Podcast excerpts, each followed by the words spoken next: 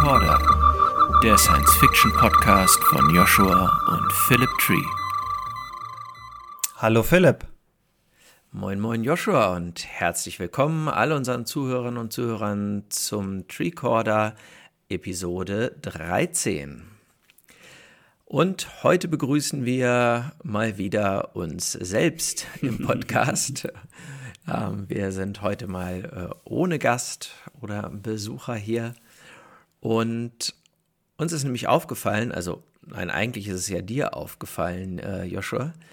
Wir haben ganz vergessen, zu unserer 2050-Reihe noch so ein bisschen unsere eigene Sicht auf die Dinge mit einfließen zu lassen und zu erzählen. Und das wollen wir heute mal nachholen. Vielleicht interessiert das ja jemanden. Könnte ja sein. Ja, wenn wir uns auf die Reise machen ins Jahr 2050, so wie äh, mit all unseren Gästen vorher auch, ich fände es ja spannend, als erstes uns zu überlegen, wenn wir wieder eine Zeitkapsel annehmen, mit der wir reisen, wo wollen wir denn hinreisen? Also an welchen Ort? Das Jahr steht ja. Hm.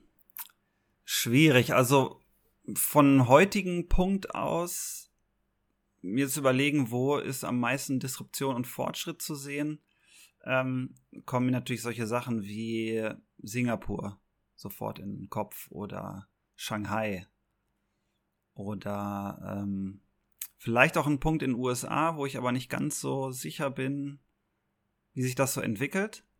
Ähm, vielleicht nach Texas. Texas ist ja angeblich der neue Startup äh, Silicon Valley 2.0 Hub. Ähm, insofern wäre es wahrscheinlich irgendwas davon. Aber für uns am spannendsten ist wahrscheinlich Europa, oder?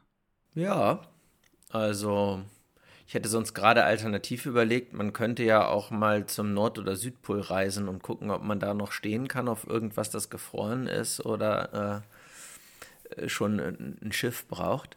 Gleich den Elefanten Aber, angesprochen. Sehr gut. Ja, sorry. ähm, aber grundsätzlich, ich glaube, Europa, Europa finde ich spannend, weil USA und China ist so, ist so offensichtlich. Mhm.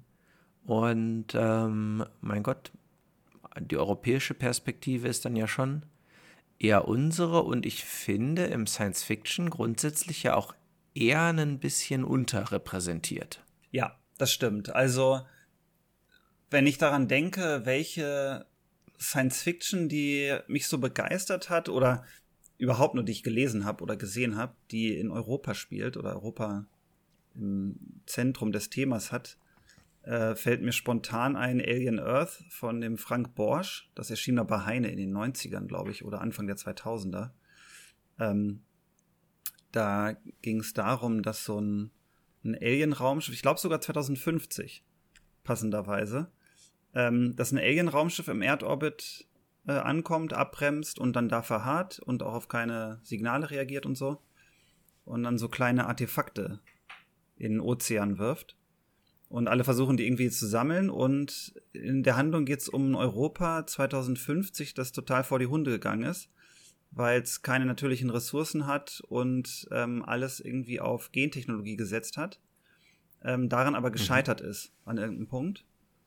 Und dann im Prinzip gar nichts mehr hatte und jetzt so ein bisschen der Abfalleimer der Welt ist, wo keine Innovation mehr stattfindet, wo die Wirtschaft einfach nur seit 20, 30 Jahren den Bach runtergeht.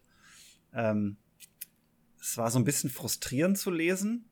Man hat gemerkt, dass der Autor jetzt Europa nicht ganz so viel zutraut. Und ähm, das finde ich rückblickend ganz spannend, weil das Buch ist ja entstanden damals, als der Euro gerade eingeführt wurde. Ähm, das war 2002, wenn ich mich richtig erinnere. Das war ja noch so ein bisschen Aufbruchstimmung mit Osterweiterung, gemeinsame Währung.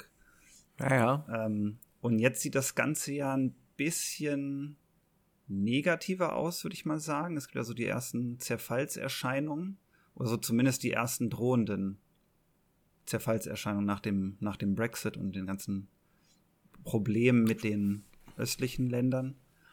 Ähm, ich wollte gerade sagen, den Brexit kann man schon auch irgendwie als so ein erstes Symptom eines Verfalls ansehen, wenn man will, ne? Ja, denke ich schon. Vielleicht auch als einen kleinen Vorteil, weil jetzt der lauteste Meckerer raus ist aber gleich von Polen und Ungarn abgelöst wurde. ja. Weiß ich noch nicht, wie gut okay, das aber ist.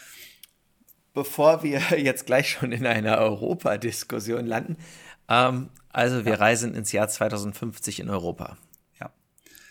Ähm, was ist denn der, was meinst du, was wird der heiße Ort sein, wo man sein will? Ähm, weiterhin Berlin oder ist eine andere Metropole angesagt 2050? Also Berlin ist, steht ja auch schon immer so ein bisschen zurück hinter Paris und London, zumindest in der internationalen Wahrnehmung. London war immer der Hauptfinanzplatz von Europa und Paris war so das Sehnsuchtsziel der Welt. Ich glaube, es ist immer noch die meistbesuchte Stadt der Welt, wenn ich mich richtig entsinne, noch vor New York. Äh, meine ich irgendwo gelesen zu haben, aber würde ich mich jetzt nicht drauf festnageln lassen. Auf jeden Fall der meistbesuch die meistbesuchte Stadt in Europa. Da bin ich ganz sicher. Ähm, und was wir sehen, ist ja auch, dass ganz viele Start-up-Gründungen jetzt in Portugal zum Beispiel stattfinden und angeblich bald auch in Griechenland, weil jetzt äh, besondere Steuervergünstigungen ja haben für IT-Startups. Ähm, ja. Ich weiß nicht, ob Berlin da so an diese kurzzeitige Start-up-Begeisterung anknüpfen kann.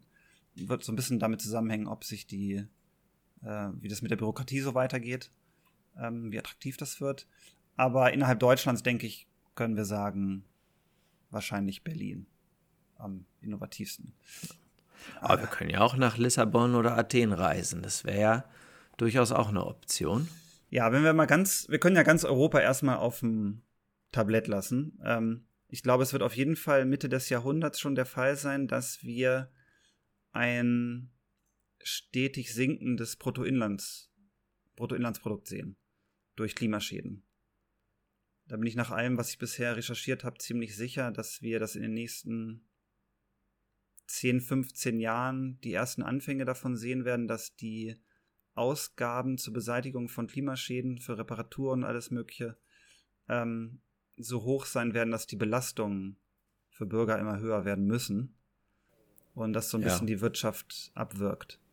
Ähm, ich sehe großes Potenzial in ähm, erneuerbaren Energien, in vielen Technologien, die mit Klimaschutz zu tun haben. Es wurde ja schon mehrfach vorgerechnet, ähm, dass Klimaschutz tatsächlich einen Wirtschaftszweig werden kann, ähm, der gut aus äh, Bruttoinlandsprodukt mit einzahlt.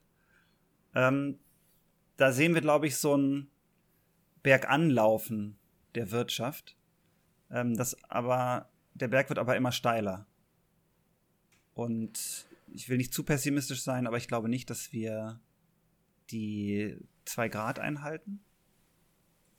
Ähm, sieht eher schlecht aus. Es gibt ja dieses RPC 8.5 oder wie das heißt, dieses schlimme, diese schlimme Klimavorhersagen, die schon vor 20 Jahren gemacht wurden, wenn wir irgendwie drei ja. oder dreieinhalb Grad erreichen. Und ich glaube, das ist so das Modell, auf das wir hinauslaufen. Das heißt, wir werden Mitte des Jahrhunderts, ähm, glaube ich, das Hauptthema Klimakatastrophe haben, was alles beherrschen wird. Und dass es sich auch die meisten Startups nur noch darum drehen. Und wir deshalb auch ein bisschen mehr mit Einschränkungen werden leben müssen. Ähm, es wird jetzt immer viel gekräht gegen Verbote und so, aber man kann halt, wenn man mit 200 auf eine Wand zufährt, nicht sagen, ja, ich will auf dem Gaspedal bleiben. Ähm, wir werden halt irgendwann bremsen müssen, uns einschränken und ich glaube, dass das so ein bisschen unser Leben 2050 kennzeichnen wird. Dass es, dass nicht alles ein Fortschritt in Anführungsstrichen ist, ähm, sondern wir mehr mit Einschränkungen, mit Recycling, mit äh, Langlebigkeit mehr von Produkten zu tun haben werden und diese höher, schneller, weiter Kultur so, uns so ein bisschen abhanden kommen wird, was vielleicht ja auch nicht schlecht ist.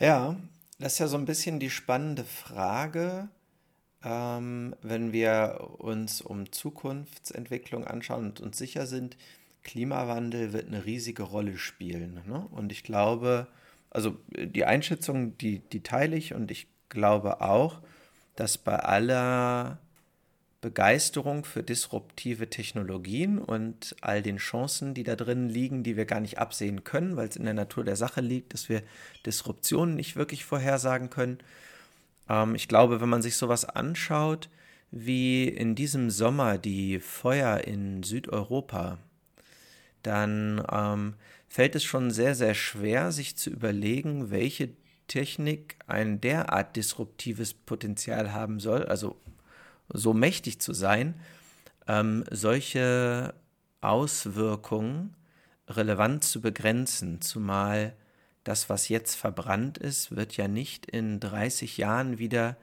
die gleiche ökologische Wertigkeit haben, die es hatte, bevor es verbrannt ist. Ne? Und ähm, gerade für Griechenland, also wer da ja schon häufig, wer da mal war oder häufiger war, ähm, der weiß, was die noch an Auswirkungen haben aus äh, Zeiten von, äh, ich sag mal, römischem Galeerenbau und äh, ringsherum vom Abholzen, also ganze Inseln, die sich nie wieder davon erholt haben, weil sie einfach so viel, ähm, also so viel Erdmasse verloren haben, die einfach ins Meer gespült wird. Und ähm, das ist jetzt ja auch ein Riesenrisiko in all den Gebieten. Ich meine, wir beide sind ja diesen Sommer noch äh, durchgefahren ähm, durch den Peloponnes und haben die schönen grünen alten Wälder da gesehen, von denen jetzt einfach ganz viele ähm, verbrannt sind. So, ne? Also da glaube ich, bin ich ganz bei dir, die, der Klimawandel wird, ob wir nun wollen oder nicht, ähm, massiv Einfluss nehmen und super viel Ressourcen verbrennen. Und ich glaube, was die Technik angeht, ähm, dieses Bild von die Europäer haben auf Gentechnik gesetzt, was du eben angesprochen hast aus dem Buch. Das haben ja ein paar andere Science-Fiction-Autoren auch nochmal aufgenommen. Ne? Ähm, auch hier aus dem Military-Sci-Fi-Bereich. Gott, wie heißt der? Weber, glaube ich, mit. Ja. Ja, der hat das ja auch so beschrieben in einem einer seiner Reihen, da deren Namen ich schon wieder vergessen habe. Ach, war das dieses äh, Kinder des Imperiums oder so?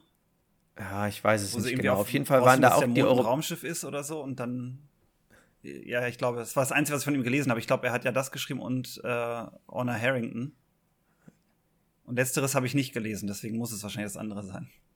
Ah, okay. Ich habe äh, Honor Harrington zwar einiges von gelesen, aber das, äh, da spielt die Erde ja im Grunde genommen keine Rolle mehr.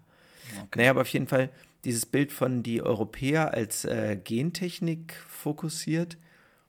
Ich weiß ehrlich gesagt gar nicht, wie dieses Bild entstanden ist und sich im Sci-Fi so verankert hat, weil wenn wir uns mal umschauen, wir haben ja mit die restriktivsten Gesetze. Was den Umgang ähm, mit Gentechnik angeht. Also man schaue sich allein an, wie restriktiv wir im Umgang mit genetisch veränderten ähm, Pflanzen sind und entsprechend deren äh, Einsatz in der Lebensmittelindustrie. Ähm, also von so einem Bild, finde ich, sind wir im Moment super weit weg. Ja, darauf können wir uns, glaube ich, einigen. Das, die Restriktionen sind groß, die Bürokratie ist gigantisch und wir haben ja gerade in Deutschland das Start-up-Technologiemanagement einfach gar nicht drauf. Also wenn wir einfach mal nur an die Solarenergie denken, wo wir Weltmarktführer waren und Technologiemarktführer, ähm, das kaufen wir jetzt alles in Asien ein. Weil wir das einfach alles verschlafen haben und wir einfach nicht hinterherkamen, das richtig zu managen. Und ähnlich war es ja auch mit der Magnetschwebebahn, jetzt zwei Sachen zu nennen. Ähm, da gibt es halt nicht so viele Zeichen für Optimismus, was das angeht. Ja. Gleicher Bereich, wenn wir in den EDV-IT-Bereich schauen. Ähm, wenn man bedenkt, dass Computer ja ursprünglich sehr maßgeblich äh, aus Deutschland heraus mitentwickelt wurden, ähm, haben wir aber ja eher so seit den 80er, 90er Jahren einen stetigen Verfall, was die äh, Beteiligung an echten Innovationen angeht. Äh, von so Dingen wie, was ich, vielleicht MP3 mal abgesehen, von denen aber auch irgendwie keiner mehr auf dem Schirm hat, dass das äh, Fraunhofer war. Fraunhofer war, genau. Ja. Also. Ich war Ende der 90er noch im Nixdorf Museum, ich glaube in Paderborn. Das war eine ganz große ja. Nummer. Und jetzt Nixdorf? Können alle mal Wikipedia ausschlagen. Ja, es ist schon, ist schon bitter. Also ich glaube, dass wir das gleiche, was wir mit Solarenergie sehen werden und was wir jetzt auch mit Smartphones sehen, früher bei Handys hatten wir zumindest noch mit Nokia ein europäisches Produkt. Ne? Ähm, ja, und Siemens hat ja auch eine ganze Weile bei den ersten Handys mitgespielt. Bosch sogar, die eins der ersten Club-Handys hatten. Ja. Hm, ich hatte eins. Sah ziemlich cool aus damals. ja. Ähm, das ist immer mehr weggegangen. Also ich, ich glaube auch eher, dass wir mh, hm, noch so lange wie möglich an unseren alten Fründen quasi nuckeln, was Schwerindustrie ist und sowas, Maschinenbau. Ähm, alles Dinge, die so langsam auslaufen werden, fürchte ich. Und ja. da wird, das ist genau wie die Autoindustrie, die wird sich halt mehr in den Bereich Software, Informatik verschieben, meiner Meinung nach, weil durch das autonome Fahren nicht mehr so oft Autos gekauft werden, neu. Und weil nicht mehr so viel Wert gelegt werden wird auf PS-Zahl, irgendwie neue dies Ausstattung, das Ausstattung. Ähm, wenn alle Autos von selbst fahren, wo ich mich sehr darauf freue, dann ist es halt echt nur noch wichtig, komme ich komfortabel von A nach B. So, und dann wird das Auto als Statussymbol auch wegfallen und wir müssen nicht mehr alle zwei Jahre ein neues Auto haben. Das ist, ja. Und das ist die eine Industrie, die uns so weit vorne an der, in der Weltwirtschaft positioniert bislang. Zumindest aus deutscher Sicht. Aus ne? deutscher Sicht, genau. Das ist nicht unbedingt die ganz europäische Sicht, aber aus deutscher Sicht definitiv. Ja, ja und ja, ja, wir sind halt das Zugpferd noch wirtschaftlich, ne, in Europa. Noch. Da sind wir dann ja gerade schon so ein bisschen aus unserer etwas dystopischen Betrachtung der Chancen Europas ähm, wobei ich an dieser Stelle schon mal anmerken möchte und da nachher bestimmt auch nochmal drauf zukommen, äh, ich bin ein großer äh, Verfechter der europäischen Idee und ich glaube nicht, dass äh, wir im Moment eine gute Alternative äh, dazu hätten. Ja. Ähm, bei, aber da, da, kommen wir vielleicht nochmal zu, wenn wir uns Politik angucken 2050. Aber du hast autonomes Fahren schon angesprochen. Ähm, wenn wir uns den Transportbereich angucken, können wir uns, glaube ich, ziemlich schnell darauf einigen, das entnehme ich zumindest unseren sonstigen Diskussionen auch außerhalb des Podcasts, es wird autonomes Fahren geben und autonomes Fahren wird den Individualverkehr dahingehend reduzieren, dass es sich einfach gar nicht mehr lohnt, für jeden ein Auto zu haben. Ja. Ne? Und dass man auch sich denken kann, sowas wie ähm, öffentlichen Nahverkehr äh, sehr viel kleiner zu gestalten. Es muss dann nicht immer, also gerade jetzt, wenn ich so an hier mein Zuhause denke, so mitten im ländlichen Nirgendwo, hier haben sich Busse nie durchgesetzt, weil sie einfach viel zu groß sind. Das braucht man für so wenig Menschen nicht. Aber wenn man Kleinstbusse hätte, die autonom fahren, dann könnte man endlich auch mal den ländlichen Raum mit dem öffentlichen Nahverkehr erschließen. Hm. Dann bleiben ja für Europa noch zwei andere richtig wichtige Dinge. Und das ist meiner Meinung nach das Fliegen hm. und die Bahn wir sind ja in Europa in der relativ komfortablen Lage, zumindest im Vergleich zu den USA, ein unglaublich gutes Bahnnetz zu haben. Ne? Also zumindest von ähm, der Streckenmenge, ja. Ja klar, also was die in den USA kannst du irgendwie die großen Metropolen miteinander mit der Bahn machen, aber das war es dann ja auch schon. Ja. Ähm, hier kannst du auch in kleinere Städte mit der Bahn gelangen. Ne? Ähm, in Asien kann ich es nicht einschätzen, muss ich gestehen. Das weißt du vielleicht besser. Also in Südostasien äh, ist es quasi nicht existent. Äh, in Indien bin ich mal ähm, Zug gefahren. Erste Klasse wohlgemerkt. War äh, scheußlich, aber man kam von A nach B. Das war tatsächlich das Abteil, was so vielleicht in die Nähe einer sehr abgewrackten Regionalbahn kam. Also das ja. ging dann schon. Aber ähm, da sind es halt auch die großen Städte. Man kommt zwischen den großen Städten, das geht mit der Bahn. Und alles andere kann man eigentlich vergessen. Ich glaube, China holt da ganz gut auf. Und Japan hat ja angeblich das beste Bahnnetz der Welt. Zumindest was äh, Hochgeschwindigkeitszüge angeht. Ne? Da sind sie ja mit ihrem, ähm, da sind sie ja wirklich berühmt für. Ne? Ja, und es gibt ja. äh, Durchsagen mit Entschuldigung des äh, Lokführers, wenn er mehr als drei Sekunden zu spät ist. Das ist schon ziemlich cool. Dann würde bei uns ja nur noch der Lautsprecher an sein. Bei uns zählt ja alles unter, ich glaube, fünf oder sieben Minuten, irgendwie sowas. Ja. Zählt ja gar nicht als Verspätung. Ja. normal halt. Ja, normal halt. Okay. Ähm, Aber ja, das stimmt dir zu. Also, du hast ja gesagt, Bahnverkehr wird ja. wichtig, das glaube ich auch. Ähm, da haben wir einfach eine relativ klimaschonende Möglichkeit des öffentlichen Personenverkehrs. Und mit dem Flugverkehr glaube ich, werden wir auch noch dahin kommen, dass wir mehr kleinere Maschinen nutzen. Es werden ja jetzt schon viele Elektroantriebe ähm, gebaut für Flugzeuge, aber eher im Propellerbereich von kleinen Maschinen. Ähm, und ich glaube, es ist wie bei allen Technologien, dass das mit der Zeit auch mehr wird. Ähm, ich rechne auch mit einem Durchbruch in der Batteriezellentechnologie. Und das könnte dann tatsächlich auch eine Tür aufstoßen im Luftfahrtbereich, wenn es nicht der Wasserstoff macht. Ja, also ich glaube auch, die Luftfahrtindustrie wird sich zwangsläufig dahin orientieren, alles, was mit Batterie geht, mit Batterie zu machen. Je besser Batterietechnik, desto mehr halt. Für die großen Langstrecken werden es wahrscheinlich irgendwelche E-Fuels werden müssen. Äh, welche Art auch immer, jetzt auf Wasserstoffbasis oder was auch immer dort einen noch so einfällt. Ähm, ein spannendes Thema, was glaube ich auch keiner unserer obwohl doch, ich glaube, mit Ivan hatten wir das auch. Ne? Aber die Frage, so Lufttaxis ist ja so ein Riesending. Seit zehn Jahren oder so immer mal wieder sieht man kleine YouTube-Clips von ähm, irgendwelchen komischen Drohnen, eiförmigen Dingern, die so Lufttaximäßig durch die Gegend brausen. Ich sehe das ziemlich kritisch.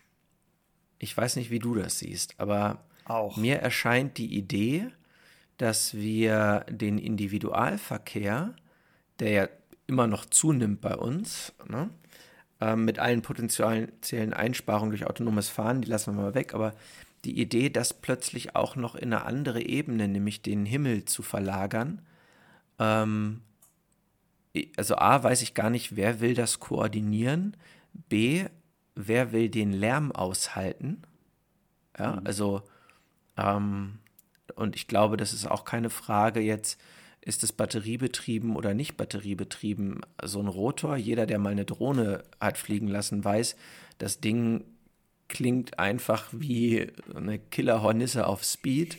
und wenn man sich das jetzt in groß vorstellt und das saust die ganze Zeit über einem durch die Luft, äh, also dann braucht man sich nicht mehr über Windräder beschweren, die angeblich zu viel Lärm machen. Das wären dann echte Dinge, über die man sich beschweren würde. Ja, da wird, glaube ich, ein großes Problem, dass, also wir haben ja heute schon Helikopter, ne? Reiche Leute, in Anführungsstrichen, äh, nehmen ja. mal einen Helikopter, um von A nach B zu kommen. Und ich glaube, alles irgendwie unter 4.000 oder 5.000 Meter ist, geht ja auf Sichtflug. Ähm, da habe ich noch beim Parabelflug unsere gemeinsame Freundin Laura gefragt, die als Fluglotsin äh, mir erklärt hat, dass ähm, im Prinzip noch nicht mal eine Strecke unbedingt angemeldet werden muss. Außer es geht in eine bestimmte Höhe. Das heißt, ja. ich kann jetzt quer durchs Land fliegen, einfach nur auf Sichtflug. Ähm, sowas geht halt auch nur, weil es da oben echt leer ist. Und also wenn man schon mal, ich letztens habe ich beim Fallschirmsprung neben dem Piloten gesessen, weil ich einen Highpull gemacht habe. Also wenn du als letzter rausgehst und ziehst ganz hoch, dann musst du immer als letzter raus, dass keiner in dich reinfällt. Und dann ja. hast du entweder das Glück, dass du ganz hinten sitzt, also neben dem Piloten, weil der, die Sitzreihe geht dann bis neben ihn. Aha. Oder du sitzt in der Mitte eingequetscht. Und ich saß zum Glück neben ihm und konnte mal so rausgucken. Und dann hatten wir links einen Segelflieger und rechts einen Ultralight. Und ja. ich habe so gedacht, oh krass, weil der Pilot neben mir konnte den Ultralight rechts definitiv nicht sehen. Ich meine, der war noch relativ weit entfernt, aber das Cockpit ist ja auch jetzt nicht so wie beim Auto, dass man möglichst schönen Rundumblick hat, sondern man sieht halt das Nötigste. Ja, klar. Und wenn es dann noch voller wird, wird es halt mehr Kollisionen geben oder man muss den Luftraum auch in diesen Flight Levels mehr überwachen. Und das ist super schwer, weil es immer schwieriger ist, Fluglotsen zu kriegen. Ähm, die Ausbildung ist ja super schwierig, die Anforderungen sind extrem hoch und die Arbeitsbelastung auch. Und äh, Laura meinte auch, dass die Aufgabe von KIs in absehbarer Zeit nicht äh, geleistet werden kann, weil so viele Spontanentscheidungen getroffen werden müssen im Falle von einem Notfall, wo man nicht einfach nur rational sagen kann, es gibt es die und die Faktoren, es muss die Entscheidung geben, sondern muss es auch Unterhaltung mit anderen Fluglotsen geben, was man da macht und mit dem Piloten, der oben halt anders sieht mit seinen Augen, als man im Tower sehen kann. Mhm. Und deswegen wird KI uns da auch nicht retten, dass wir sagen, wir haben jetzt den Himmel über Manhattan, wie man sich das immer so vorstellt, ist voll mit Flugtaxis. Und da wird es auch nicht irgendwie Straßen in verschiedenen Luftebenen geben. Und es wird auch nicht schnell genug geklärt werden, was denn passiert, wenn da jemand seinen Trinkbecher aus dem Fenster schmeißt der dann unten jemandem auf den Kopf fällt, der gerade in Madison Square Garden hochgeht.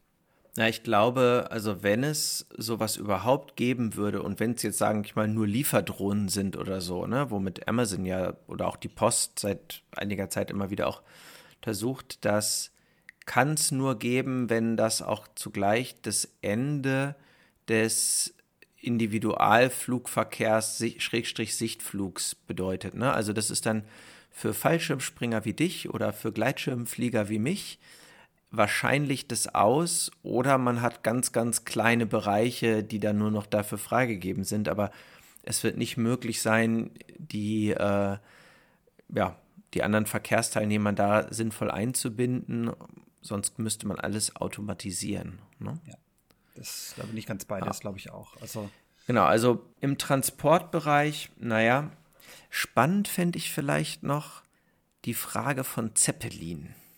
Ist ja so ein Ding, das man auch in diversen Science-Fiction immer wieder findet. Ne? Und ähm, komischerweise in dystopischen meistens. Ja, ja, ich glaube, weil das so ein bisschen alles, alle denken dann so an die Hindenburg und große ja. Katastrophen und riesige Luftschiffe, die irgendwie bedrohlich und doch irgendwie auch majestätisch über den Himmel gleiten. Ähm, da haben wir ja auch in Deutschland so eine Geschichte der gescheiterten Innovation mit dem Cargo-Lifter. Ja, ähm, tut schon wieder weh. Er tut schon wieder weh, definitiv. Ähm, zugleich gibt es ja die Firma Zeppelin wieder und auch in England, habe ich neulich gehört, bauen sie an Luftschiffen. Und auch da ist die Idee, das so für den Bereich irgendwo so zwischen 100 und 300 Kilometer Radius zu machen. Mit dem riesig großen Vorteil, man braucht quasi, ja, kannst auf dem Fußballplatz ankern und deine Leute runterlassen, musst halt nicht so eine Riesenfläche bebauen. Ähm, und das könnte ich mir auch relativ gut vorstellen für Gütertransport. Ja, also wie man sich schon wenn bei du LKWs von der Straße kann. haben willst, so, ne? Ja. Ähm, das ist ja das, also die Geschichte mit Cargo-Lifter bringt ja genau auf den Punkt, weshalb ich so pessimistisch bin in Bezug auf die Zukunft unseres Landes. Ähm, wir hatten vor längerer Zeit ein Konzept, wie man den wirklich furchtbaren Güterverkehr auf unseren Autobahnen und Landstraßen eindämmen kann. Zeppeline sind energiesparend, die sind in Anführungsstrichen umweltfreundlich. Ähm, können Lasten transportieren über den Himmel, die stehen nicht in Staus. Ne, die können, du hast schon gesagt, wie die landen können, können punktgenau landen. Alles easy. Und heute ist in dem Hangar ein dieses Tropical Islands Resort zu finden. Ja. So Center Park mäßig. Ja, ja. Das sagt eigentlich schon alles. Nee, sowas wollen wir nicht. Wir lassen lieber die äh, Industrie das Ganze kaputt machen. Ähm, Innovation brauchen wir nicht, wir machen dann einen schönen Freizeitpark rein. Und das ist halt so eine Einstellung, die uns nicht unbedingt weiterbringen wird auf Dauer. Und ich hoffe, dass wir es in Zukunft vielleicht hinkriegen, sowas wie Cargo Lifter eher als Beispiel zu nehmen, wie man es nicht machen sollte. Und ja. dann müssten wir rein rational mehr Luftschiffe am Himmel sehen, weil das einfach ein gerade für den Güterverkehr absolut Sinn macht. Ja.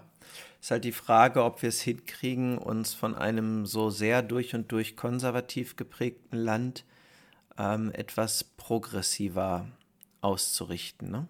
Und Tja. naja, aber Politik haben ja. wir zwar auch für 2050, aber schließen wir nochmal den Verkehr ab.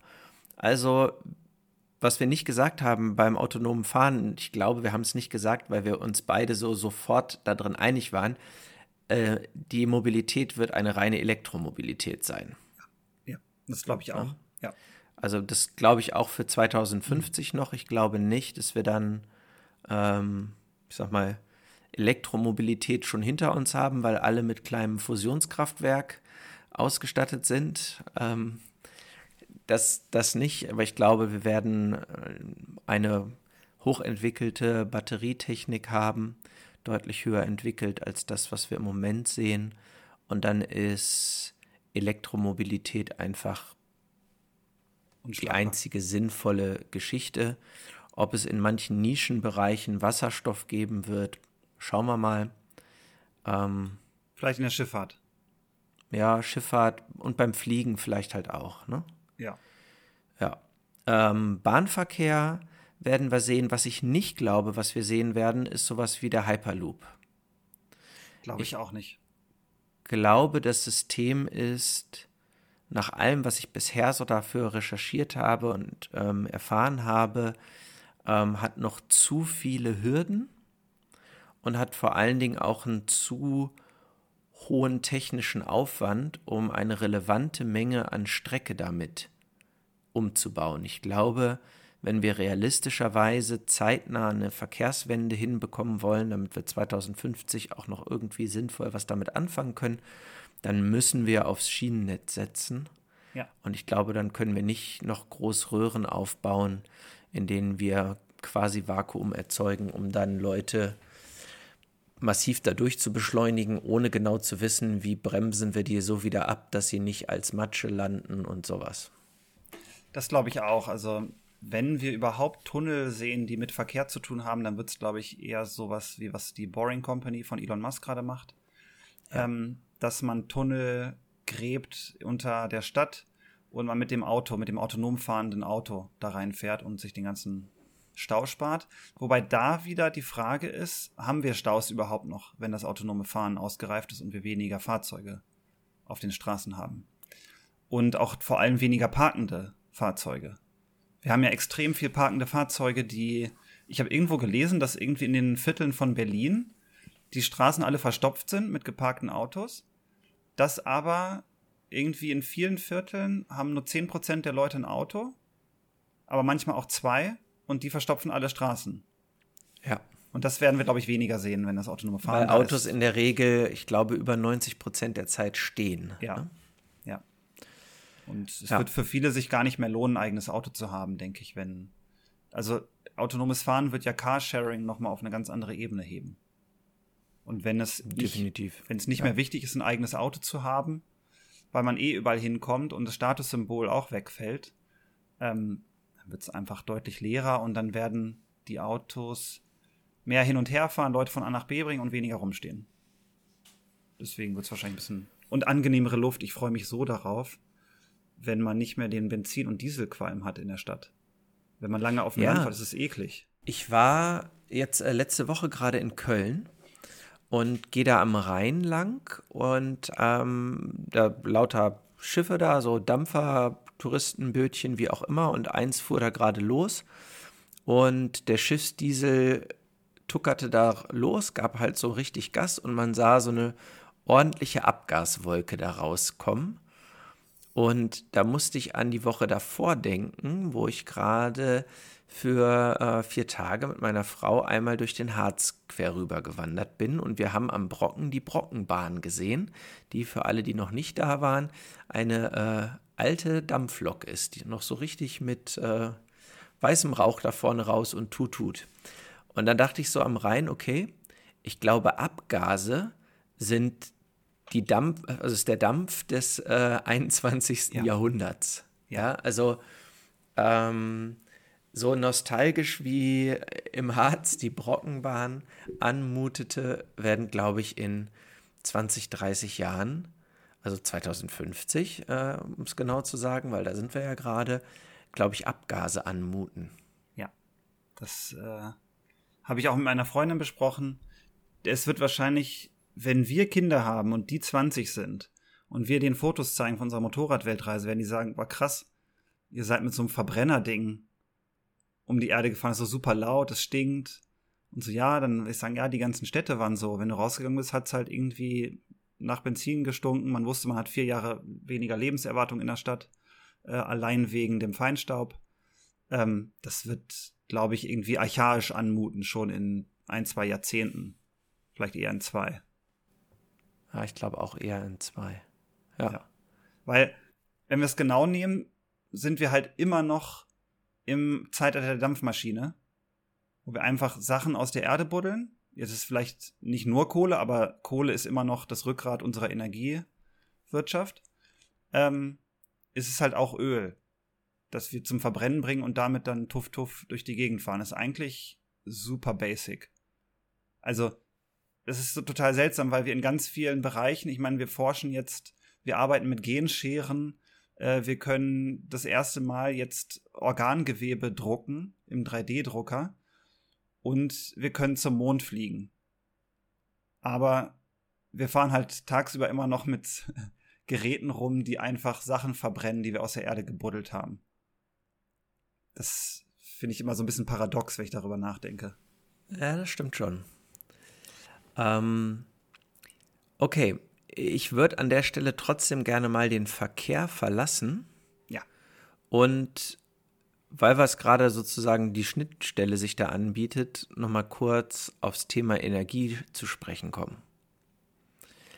Ähm, da sind wir ja gerade, wie wir auch schon zu Beginn des Gesprächs ja angeguckt haben, in einer ganz, ganz spannenden Phase, weil der Druck so groß ist, was zu verändern. Ne? Ich meine, das hat man in Deutschland noch nicht so ganz verstanden und es musste erst vom Bundesverfassungsgericht festgestellt werden, dass äh, einfach weiter so wie bisher nicht geht. Ähm, aber trotzdem noch ganz offiziell ist ja der Plan, dass wir bis 2038 hier noch munter die Kohle weiter verstromen. Bitter. Ähm, ich glaube aber auch da sind wir uns wiederum einig, 2050 ist Kohle kein Energieträger mehr, der relevant zur Energiewirtschaft beiträgt, oder?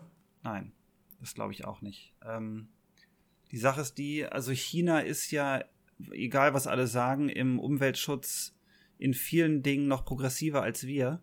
Und die haben ja schon zugesagt, ich glaube, bis 2060 klimaneutral sein zu wollen. Ähm, das Spannende daran ist aber, dass China ja bislang immer super zaghaft war, was Zusagen angeht. China ist ja als Global Player bisher immer aufgetreten durch eher unklare Äußerungen. Sagen, ja, ja, man versucht dies und das, aber man legt sich nie fest. Und die Emissionseinsparungen sind was, wo sie sich festgelegt haben bis 2060. Deswegen kann man bei China, glaube ich, davon ausgehen, dass die dann auch alles dafür tun, dass das so sein wird. Und Wobei die immer noch Kohlekraftwerke neu gerade ans Netz nehmen und bauen, ja, ne? Ja, und alte, aber gleichzeitig auch vom Netz nehmen. Ähm, ja. Da wird auf jeden Fall dran gearbeitet und man darf auch nicht vergessen, China ist halt echt ein Land mit 1,4 Milliarden Einwohnern. Ist, glaube ich, ein bisschen schwieriger zu managen als unser kleines Land daneben und hat halt auch noch das Problem, dass sie viel aufholen müssen, was wir bisher schon durchlaufen haben. Ähm, gleichzeitig in der Solartechnologie sind sie halt weiter als wir. Und da muss man mal schauen, wie die Dynamik sich da entwickelt. Also es könnte auch sein, dass die deutlich schneller sind, weil die, glaube ich, auch verstanden haben, dass es nichts bringt, wenn äh, China Number One 2050 jeder weiß, aber der Planet vor die Hunde geht. Und über den Xi Jinping kann man denken, was man will. Wahrscheinlich auch viel nicht Gutes, aber ich glaube, das ist ein ziemlich kluger Kopf. Und ähm, da wird es einfach spannend sein zu sehen, wohin der sein Land bezüglich Klimaschutz bringen wird. Aber deine Frage war ja mit Kohle. Ich glaube, wir können uns darauf einigen, dass die Kohle tot ist. Ähm, das wissen wir auch schon eine ganze Weile. Deswegen finde ich es äh, seltsam, bis 2038 das hinauszögern zu wollen. Weil man hat ja auch gesehen, dass die Subventionen in Solarstrom abnehmen seit ein paar Jahren. Also deutlich ja. abnehmen sogar, obwohl der Solarstromanteil deutlich steigen müsste.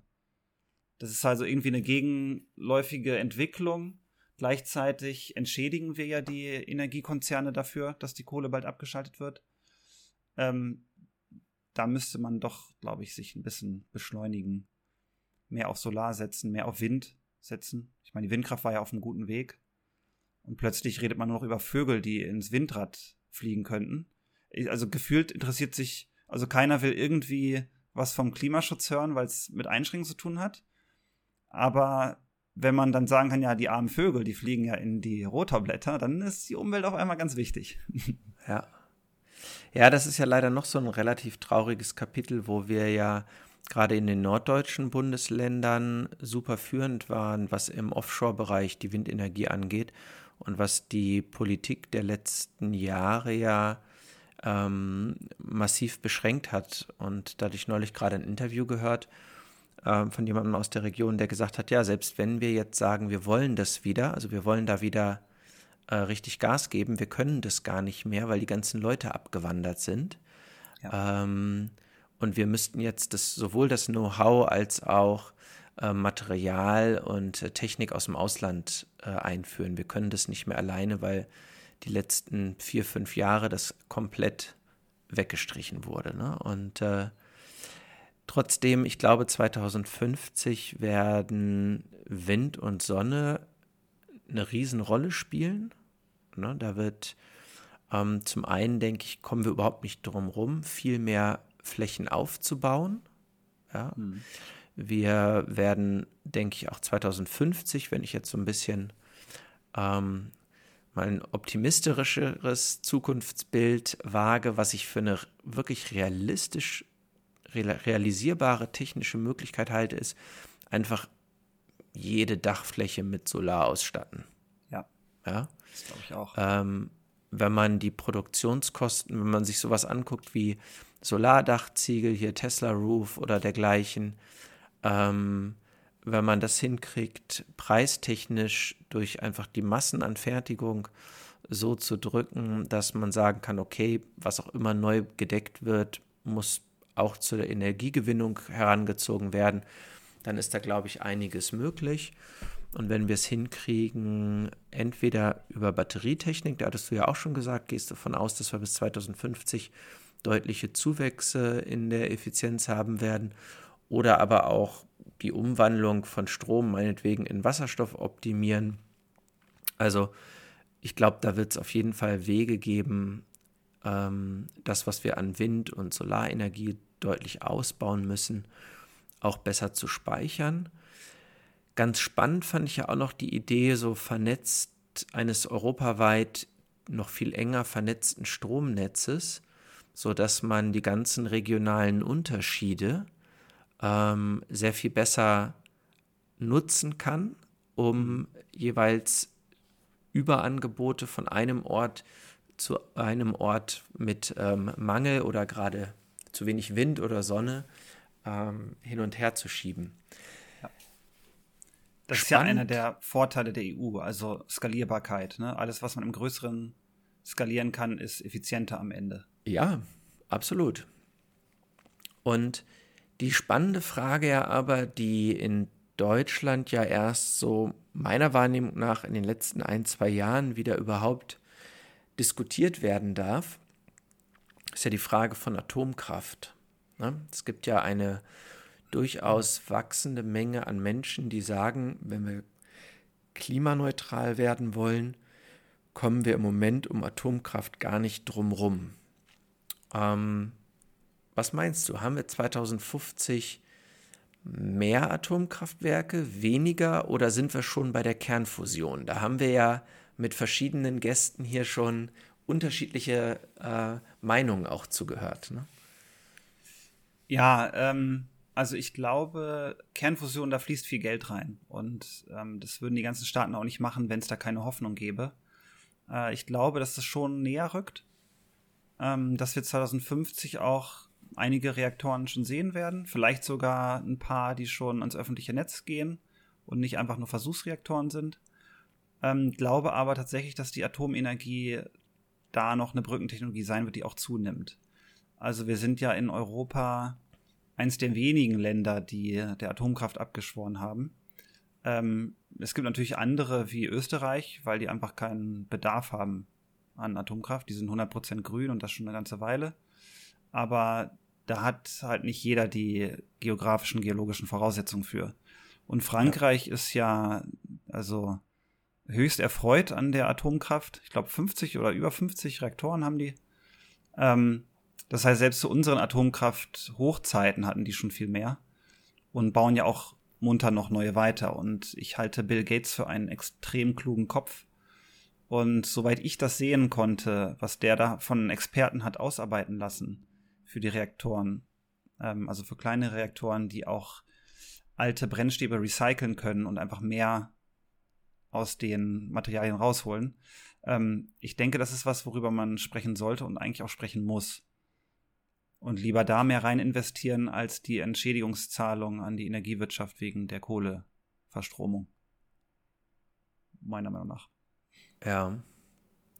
Ich glaube, also ich halte den, das ist jetzt aber eher eine persönliche Meinung als so ein Ausblick auf die Zukunft. Ich halte den, das Austreten aus den aktuellen Atomkraftwerken für ziemlich sinnvoll, weil die haben nun in verschiedensten Fällen gezeigt, dass sie den Sicherheitsanforderungen nicht genügen. Ne? Und wenn man sich anguckt, ähm, wie alt viele davon auch schon sind und was für ein krasses Zuschussgeschäft das ist. Ne? Also die Atomenergie, die wir im Moment produzieren, ist ja überhaupt nicht billig. Ja. Die ist ja eigentlich super teuer. Und wenn man die, die tatsächlichen Kosten mit reinrechnet, also für die Entsorgung, beziehungsweise, naja, entsorgen können wir es ja nicht, also für die Ewigkeitslagerung, ja. Mhm. Ähm, also da müsste man schon ziemlich gut sich was einfallen lassen, was man mit diesem ganzen Atommüll noch Sinnvolles machen könnte. Ähm, da bin um ich ja Pragmatiker, muss ich sagen. Ja? Also äh, das Problem sehe ich. Das ist auch ein, also ein relevantes Argument, ein Gegenargument gegen Atomkraft. Ähm, ich würde es halt einfach nur pragmatisch sehen, dass der die Klimakrise, in der wir uns befinden, einfach vordringlicher ist. Und dass sich das Risiko von Reaktorschmelzen, von denen es zwei gab, wenn ich mich jetzt richtig erinnere, mit Fukushima und Tschernobyl, ähm, dass das geringer ist, genau wie die Endlagerung, als ein kollabierendes Ökosystem. Ähm, heißt jetzt, man muss nicht den Teufel mit dem Beelzebub austreiben, wie man so schön sagt, aber als ein Übergang bis wir komplett klimaneutral mit erneuerbaren Energien arbeiten können, könnte es halt eine Lösung sein. Ohne da jetzt Großzahlen zu kennen. Ähm, hm. Ich denke einfach, das ist was, was man auf dem Schirm haben sollte. Und es ist auf jeden Fall besser als Kohle. Alles ist, glaube ich, besser als Kohle. Naja, weiß ich nicht, Erdöl verbrennen vielleicht jetzt auch nicht unbedingt, aber nee. ähm, vieles ist besser. Okay, also ich vermute mal auch, dass wir 2050 ähm, Kernenergie noch nutzen werden in Europa. Ja. Ähm, für Deutschland hm, weiß ich gerade nicht. Es ja? geht nicht mehr, glaube ich. Ähm, okay, haben wir Energie, haben wir Mobilität. Wir müssen uns doch auf jeden Fall noch äh, Computer äh, KI und das Internet anschauen. Und gerade letzteres fände ich super, super spannend, weil wenn ich mich richtig an all die anderen Folgen erinnere, haben wir das nirgends so ganz genau beleuchtet. Was wird denn, also wir haben ganz viel über KI besprochen und so, ne? Mhm. Aber wie wird das Internet 2050 aussehen? Und das finde ich eine super spannende Frage, wenn man sich, wenn man bedenkt, dass jetzt ja schon äh, auch Facebook so ein bisschen am äh, Rumsinieren ist, was so der nächste Schritt sein könnte mit VR oder AR und ähm, einer Weiterentwicklung des Netzes. Was siehst du denn da auf uns zukommen 2050? Ähm, ich sehe also es ist ja immer schwierig, weil Geschichte sich ja irgendwie aufästelt und nie in die Richtung, in die man denkt, weil unvorhergesehene Sachen passieren. Aber ich glaube, dass wir vor 2050 ein direktes Neuralinterface haben werden, dass wir uns direkt quasi mit Computern verbinden können und quasi in virtuelle Welten abtauchen können, aber mit einem Stecker in der Datenbuchse, bei Shadowrun. Ähm, das wird, glaube ich, gehen. Ich glaube, dass wir tatsächlich auch in solchen Anwendungen nicht von den Kabeln weg sein werden. Es ist vielleicht so ein kleines Nischenthema, aber ähm, ich glaube, dass durch Signalstörungen und größere Angst vor Cyberkriminalität äh, wir tatsächlich mehr wieder mit Kabeln machen werden. Ähm, aber das sei erstmal dahingestellt. Ähm, sowas wird möglich sein, sich direkt einzustöpseln. Und ich bezweifle gleichzeitig, ob das in eine große Marktbreite erreichen wird. Ähm, es ist ja so, die, als die 3D-Fernseher kamen zum Beispiel, ist es, oh cool, jetzt können wir 3D sehen am Fernseher, hat keiner gekauft, gibt's jetzt nicht mehr. Das heißt, es ist so eine Innovation, wo man denkt, ja, das ist der nächste Schritt vom Fernseher. Als Shadowrun-Spieler war ich natürlich auch immer sicher, es muss Tridio kommen, ist klar. Ja, klar. Äh, kommt aber nicht, weil am Ende hat keiner Bock, sich eine Brille aufzusetzen. Und das Fernseherlebnis ist halt einfach schon gut genug und ist entspannt, wenn man das in 2D sehen kann. Alles gut. So, dann haben wir mit den VR-Brillen, haben wir also, oh, das ändert jetzt alles, das ganze Computergaming und sowas hat es im Prinzip auch nicht. Ähm, Im Freundeskreis kenne ich eine Person mit einer VR-Brille und die Hauptaufgabe der VR-Brille ist, neben der Playstation zu liegen. Und ja. Das ist, was da hat halt irgendwie der Markt. Das kann sie aber in 3D dann, ne? Ja, das kann sie in 3D. Da ist der Markt halt einfach den Versprechungen der Industrie nicht gefolgt beziehungsweise den Verheißungen. Ähm, ja, aber da, also da würde ich sagen, da hat aber auch die Industrie nicht wirklich geliefert, was sie angeteasert hat. Von der Qualität her, von ja. den Kosten und der ganzen Usability. Klar, aber man hätte es ja auch so sehen können wie die ersten Computerspiele damals. Die waren ja eigentlich auch Murks, wenn du irgendwie in 8-Bit da Pixel umherschiebst. Aber das war halt neu und deshalb cool. Und heute ist es immer schwieriger, ein Pro Produkt, das eigentlich gar nicht so cool ist für sich genommen, weil also ein Computerspiel in Ende der 70er, Anfang der 80er war ja schlechter als mit einem Flitzebogen durch den Garten zu rennen. Definitiv. Aber es war halt neu und es war anders, sowas auf dem Bildschirm zu machen. Und ich glaube, heute ist es immer schwieriger, Leute für sowas Neues zu begeistern, was nicht direkt ein großer Sprung ist. Also ich glaube, wenn man direkt zu der VR-Brille ähm, so einen Feedback-Anzug gehabt hätte, wie bei ähm, Ready Player One und so ein multidirektionales Laufband, okay, vielleicht hätten es dann mehr gemacht. Aber so ist es halt noch nicht. Du musst dann, du kannst dich ganz komisch clunky bewegen mit irgendwie wohin zeigen und dann zoomst du dich dahin und so. Ja. Und dann haben die Leute Motion Sickness. Ähm, vielleicht stoßen wir da einfach an Grenzen dessen, was man will. Also, dass viel möglich ist, man das aber eigentlich gar nicht will. Und wir hatten ja schon mal auch über Kulturtechniken und Smartphones und so gesprochen. Und ich glaube, dass wir durch diese schnelle Progressionsrate an Innovationen und Technologien nicht mehr hinterherkommen, die sinnvoll in unser Leben einzubauen. Und deswegen glaube ich, dass wir immer ein immer größeres Tableau sehen werden an machbaren Dingen, an Innovationen, die dann, die sich dann stark verlangsamen, weil die von der Breite nicht so sehr angenommen werden. Das ist so, das glaube ja. ich, wird uns so auf dem Weg nach 2050 begleichen. Ich weiß nicht, was denkst du? Also, ich glaube nicht, dass wir 2050 schon ein allgemein verfügbares äh, neurales Interface haben, so aller Datenbuchse bei Shadowrun.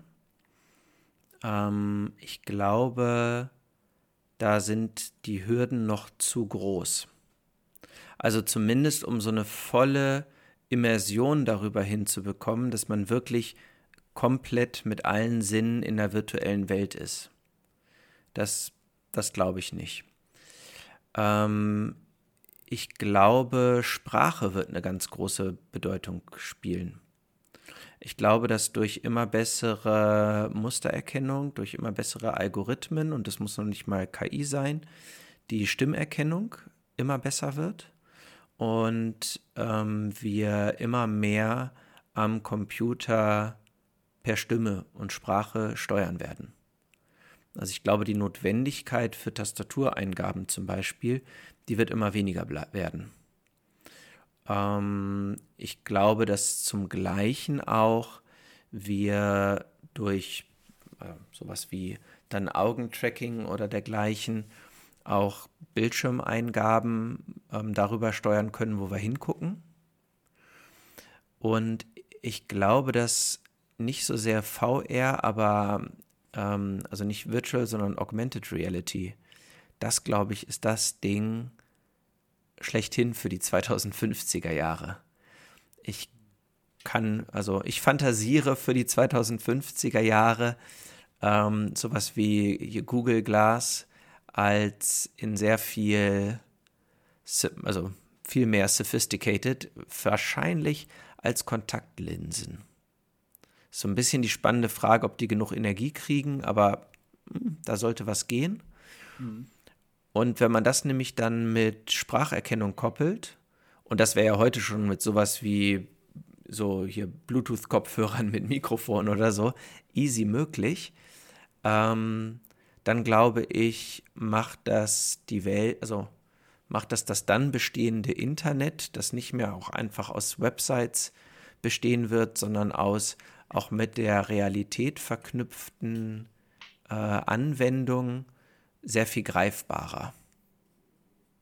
Ja, könnte ich mir vorstellen. Also, wenn wir jetzt so an Google Glass oder Apple Glass denken, äh, angeblich soll da ja was zu kommen jetzt bei der Keynote heute. Ähm, das ist spannend. Ich glaube, dass da viel möglich sein wird, auch mit den Kontaktlinsen. Da, die sind ja jetzt schon relativ weit. Ähm, das Problem ist auch da, dass ich denke, dass wir an die Grenze kommen, was wir Steinzeitmenschen in Kleidung verarbeiten können. Hm, ich habe, ist eigentlich dein Thema, aber ich habe gerade ein Buch gelesen über Sympathikus und Parasympathikus und wie ja. so unser modernes Leben ständig dafür sorgt, dass der Sympathikus überaktiv ist. Ja. Also ähm, die, also vegetatives Nervensystem, ne, autonomes Nervensystem, das wir nicht beeinflussen können, vielleicht für die Zuhörer, ähm, falls es jemand nicht kennt. Ähm, Sympathikus aktiv heißt, wir sehen irgendwie ein Raubtier, müssen wegrennen oder kämpfen. Und deswegen Adrenalinausschüttung, also Stresshormone, die ja sinnvoll sind, um dann aktiver zu werden, ähm, beschleunigter Herzschlag und so weiter und so weiter. Und Parasympathikus als Gegenspieler, der für die Ruhe sorgt, Entspannung und einen Ausgleich. Und dass wir eigentlich dafür gemacht sind, irgendwie ein, zweimal am Tag wird der Sympathikus aktiviert, sehr stark, und den Rest ist Parasympathikus der Chef. Und bei uns ist es aktuell andersrum. Und da gab es halt auch Studien, dass allein auf ein Smartphone zu schauen den Sympathikus aktiviert. Weil zu viele Sinneseindrücke gleichzeitig da sind. Und macht super Sinn, wenn man bedenkt, ja. dass da ja auch immer was plötzlich auftaucht, ne? Ja. Und plötzlich ist macht. eine neue Nachricht da, ne? Plötzlich wird eine Werbung eingeblendet ja. und ja. Und das ist mir jetzt auch im Auto aufgefallen, seit ich dieses Buch gelesen habe. Ähm, da habe ich jetzt auch hier in dem Wagen diesen ähm, Lane Safety Assistant. Das heißt, ja, sobald ich irgendwie der, ja, sobald ich einer der Spuren zu nahe komme, machst piep, piep, piep, piep, piep, irgendwie ein Warnton. Das heißt, ich krieg auch überall, selbst bei sowas Banalem wie Autofahren, was eh schon den Sympathikus aktivieren müsste, weil ich ständig wachsam sein muss, kriege ich auch noch Warnsignale, also die dafür gemacht sind, meinen Sympathikus ja. zu aktivieren. Ja. Das heißt, wir haben so ein Dauerfeuer von Stresssignalen, die uns krank machen. Also die uns nachweislich krank machen, weil diese ständige Sympathikusaktivierung ähm, schlecht fürs Herz-Kreislauf-System ist und eigentlich schlecht für den Gesamtgesundheitszustand.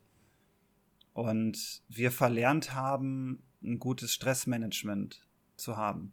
Und eigentlich, dass man sowas wie Stressmanagement haben muss, zeigt eigentlich schon, dass wir in einer Zeit leben, in der normales Menschsein, so wie es vorgesehen ist, ziemlich schwierig ist. Also wir wissen, wie wir ranklotzen können und immer aktiv sind, aber wir wissen gar nicht, wie wir runterkommen. Und ich glaube, sowas wie eine Google Glass oder so wird es noch schlimmer machen, wenn wir jetzt irgendwie Werbe-Icons eingeblendet kriegen. Oder wir auf ein Kaufhaus gucken und dann werden uns direkt die Sonderangebote, die aktuellen, angezeigt. Ähm, ich glaube, das wird dann, das wird immer schlimmer und irgendwann wird es da auch eine Gegenbewegung geben? Oder man hat halt eine schlechtere Lebenserwartung? Ich glaube, dass wir letztendlich, also, ja, ich glaube, da an diesem Punkt sind wir im Grunde genommen schon mit dem Smartphone. Ja. weil es aber in vielen Dingen so convenient erscheint, hat sich es trotzdem äh, durchgesetzt. Und ich glaube, für sowas wie, also ich sag mal, ähm, Google Glass oder dergleichen 2050, also so die Ultra-Wearables mit Kontaktlinse, was auch immer. Ähm, ich glaube, da wird das auch der Fall sein und ich glaube, da wird ein Gros der Menschen nicht abschalten oder nur mit Hilfe dieser Geräte. Dass es du dann dir da Software drauflädst, die ganz bewusst für eine Zeit alles ausblendet oder dergleichen. Ne? Ähm, das sehe ich als eine super kritische Entwicklung und trotzdem glaube ich, ist es eine, die passieren wird, weil ich nicht sehe, dass, also weil, wenn du dagegen einen massiven Widerstand formulieren würdest, dann müsstest du den auch schon gegen Smartphones aufstellen. Und alle Welt merkt jetzt schon, wie belastend es ist, wenn man die ganze Zeit sein Smartphone in der Hand hat. Und trotzdem ist die Zahl derer, die sich davon abwenden, so minimal, dass es keinen Einfluss auf die Entwicklung hat. Ja, ja? stimmt. Aber es hat halt Und, noch eine Hürde mehr. Ne? Das ist halt ein Gerät in der Tasche, was ich anmachen muss. Ähm, das ist was anderes, als wenn ich jetzt mit Kontaktlinsen oder einer Brille always on bin. Oder selbst wenn ich es anschalten müsste, wenn ich es immer irgendwie an den Augen habe, ist wahrscheinlich die Hürde noch geringer, das anzuschalten oder nicht anzuschalten. Obwohl man dazu sagen muss, diese Apple Watch zum Beispiel ist ja schon ein Schritt in die Richtung. Ja. Ich, wenn ich jetzt im Kino bin, dann sehe ich ständig diese Uhren aufblinken. Das ist ja. furchtbar. Und dann lesen die Leute darauf ihre WhatsApp-Nachrichten während des Films. Ja. Es ist eigentlich total pervers. Absolut. Aber das ist, das ist irgendwie so ein Zwischenschritt zu diesem ja. Always on, always connected. Ähm, da hast du schon recht, ja. Und ich glaube, dass ein ganz wichtiger Teil daran, und das sehe ich auch nicht, dass das 2050 weniger wird, sondern ich glaube, das wird eher mehr ähm, durch die zunehmende Individualisierung in unserer Gesellschaft und zunehmende Distanz. Ne? Immer mehr Menschen sehnen sich nach Kontakt, nach Beziehung und Nähe. Und das wird sozusagen jetzt schon virtualisiert durch dieses Always On. Ne? Ständig bin ich mit jemandem per Messenger oder sonst was im Kontakt und ich will auch immer kontaktierbar sein. Ähm, das wird, glaube ich, auch 2050. Das ist einfach so ein massives Grundbedürfnis, dass jede Technik, die verspricht, das irgendwie noch besser zu erfüllen, wird auch eingesetzt werden. Hm. So, ja. also ich glaube, vielleicht ist das eine spannende Entwicklung 2050. Vielleicht gibt es dann äh, durchaus auch eine massive Gegenbewegung, ne? so Leute, die sich da ganz gegenstellen. Und dann wird es spannend sein, können die trotzdem am allgemeinen gesellschaftlichen Leben teilnehmen oder nicht. So ein ganz bisschen hat sich diese Frage jetzt ja schon auch im Rahmen der Corona-Pandemie äh, gestellt.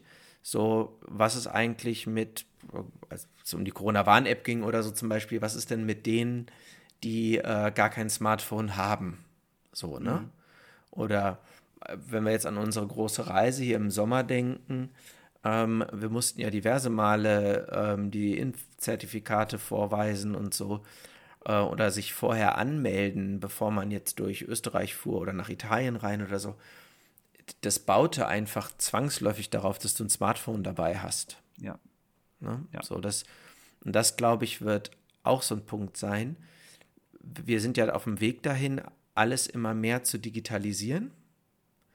Und ähm, gut, in Deutschland sind wir da noch weit von weg, ne? aber Singapur nehmen wir mal als Beispiel. Das äh, hast du mir ja auch mehrmals erzählt, wie krass da alles durchdigitalisiert ist.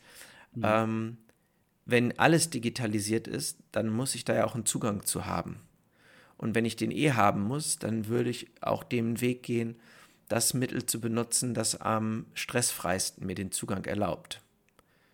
Ja? Ja. Und wenn ich Kontaktlinsen habe, die ich vielleicht auch immer eine Woche drin lassen kann oder so, weil mit der richtigen Augenpflege passiert da nichts oder so, ja. ich glaube, dann ist die Hürde zwischen Anschalten und Abschalten, die stellt sich dann irgendwann gar nicht mehr. Nee, das glaube ich auch. Also, das wird ein Ausschlusskriterium sein. Ähm, wenn wir das nächste große Ding haben, wie jetzt das Smartphone heute, dass die ganze Gesellschaft dominiert und strukturiert. Aber das Smartphone strukturiert unsere Gesellschaft ja komplett. Ja. Ähm, dass es da was, dass das was ist, was immer weniger Möglichkeiten des selbstgewählten Ausschlusses übrig lässt. Ähm, ich habe ja selbst seit Jahren denke ich darüber nach, mein Smartphone abzuschaffen und bleibe immer wieder an dem Punkt Google Maps hängen, weil ich ja. so viel reise. Ich bin ohne Google Maps aufgeschmissen. Also ja. allein so banale Sachen wie wie komme ich jetzt in einer großen Stadt mit der U-Bahn von A nach B? Zeigt mir Google sofort, wann ich wohin muss. Easy. Nimmt mir Stress weg, definitiv. Wenn ich wissen will, wo ich essen gehe, dann gucke ich schnell, was hat die besten Bewertungen in der Umgebung. Ich setze mich halt nicht zu einem Laden mit 2,5 Sternen, wenn da einer ist mit 4,6. Ja. Ähm, das ist so eine Sache, wo ich. Vor 20 Jahren hätten wir das aber noch gemacht, weil keiner Sterne genau. gehabt hätte. Und ja. äh, wir hätten es uns einfach merken müssen, dass wir blöderweise den 2,6er Laden gezogen hatten. Vielleicht ist der nächste dann ja eine 4, ne? Genau. So lernt man wahrscheinlich weniger Neues kennen, hat eine immer schlechtere Frustrationstoleranz, ähm, zieht so einen ganzen Rattenschwanz mit sich. Aber da merke ich auch über die Jahre, wie dieser Gedanke, davon wegzukommen, immer schwieriger wird.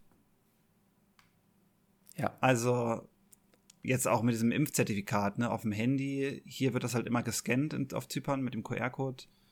Äh, bei euch glaube ich auch. Ähm, das ist mit dem Papier, immer das Papiergefummel dabei haben. Smartphone hast du eh dabei. Äh, hast du keinen Stress, ob du es dabei hast oder nicht.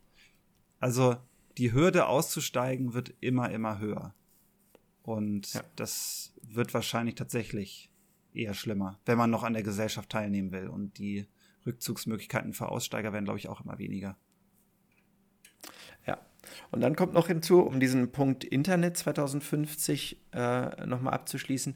Ich glaube ja auch, dass das Internet der Dinge äh, eine große Sache sein wird. Ähm, was wir jetzt schon haben mit Smart Speakern, Smart Home Devices etc. pp. Ich glaube, das wird immer mehr werden. Und auch das wird nämlich bedeuten, dass du immer auch ein Gerät irgendwie bei dir brauchst, um mit vielen Gerätschaften deiner Umwelt überhaupt zu kommunizieren. Ja. ja. Da ist halt 5G die Eintrittspforte in diesem Bereich. Das, ja. Also, das fühlt sich so weit weg an, das Internet der Dinge. Es ist aber nur weit weg, weil wir noch äh, in 4G rumhängen. Und mit ja. flächendeckendem 5G wird das explosionsartig gehen. Und da werden wir 2050, bin ich mir sehr, sehr sicher, schon sein.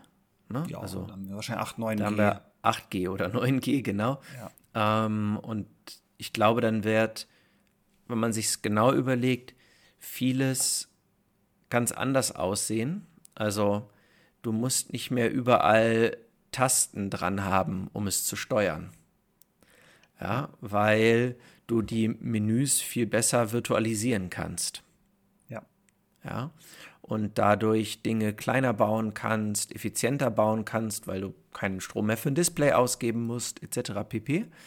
Heißt aber halt auch, der Druck, ein Gerät zu haben, wird immens sein.